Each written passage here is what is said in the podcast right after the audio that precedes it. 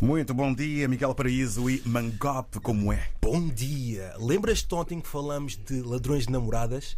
Hoje é um bocado diferente. Eu tenho a certeza absoluta que todos nós já tivemos receio de dar o telemóvel para a mão da nossa namorada, não é? Pode haver muita confiança, mas telemóvel é um mambo muito sagrado.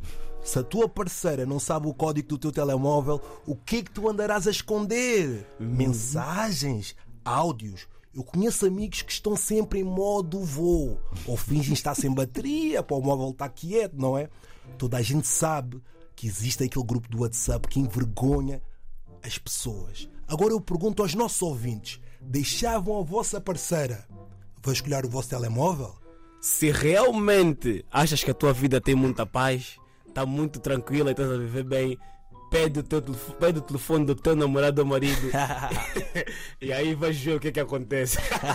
Só para vos lembrar que o Amadora Sintra está cheio e não queremos vos velar. Tá então calma, tu deixavas a tua parceira pegar no teu telemóvel, Mangope? Eu deixava muito bem na boa, mas se achas que estás com um sossego mesmo muito, muito e uma paz muito tranquila, siga o meu conselho, pede, namorado, pede o telefone do teu namorado ou do teu marido e a tua vida vai correr ainda melhor. Olha, eu sou um bocadinho diferente. Eu não deixava pelo simples facto que ela ia se apaixonar ainda mais por mim. Sabes porquê? Porque eu tenho muitas surpresas guardadas naquele telemóvel, viagens, hotéis, mas nós fomos até o Instagram dos nossos ouvintes e perguntamos: será que podem mexer no telemóvel dos vossos parceiros? E as mensagens foram e esse foi o G-Star que respondeu. Daria o telefone de boa, mas como nós homens somos mais grandes, não sei se teremos essa coragem. Olha, o Gersely Barros respondeu: Como sou o último homem fiel que restou na Terra, eu daria. Temos aqui um homem fiel.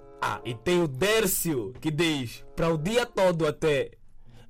o canhão Canon, já dei, mas ela manda mensagens a todas as amigas. Que faço?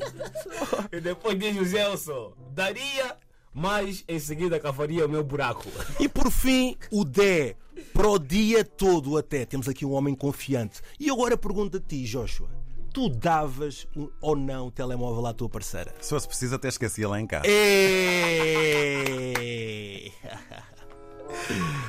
Ficamos tratados. Já está, já está.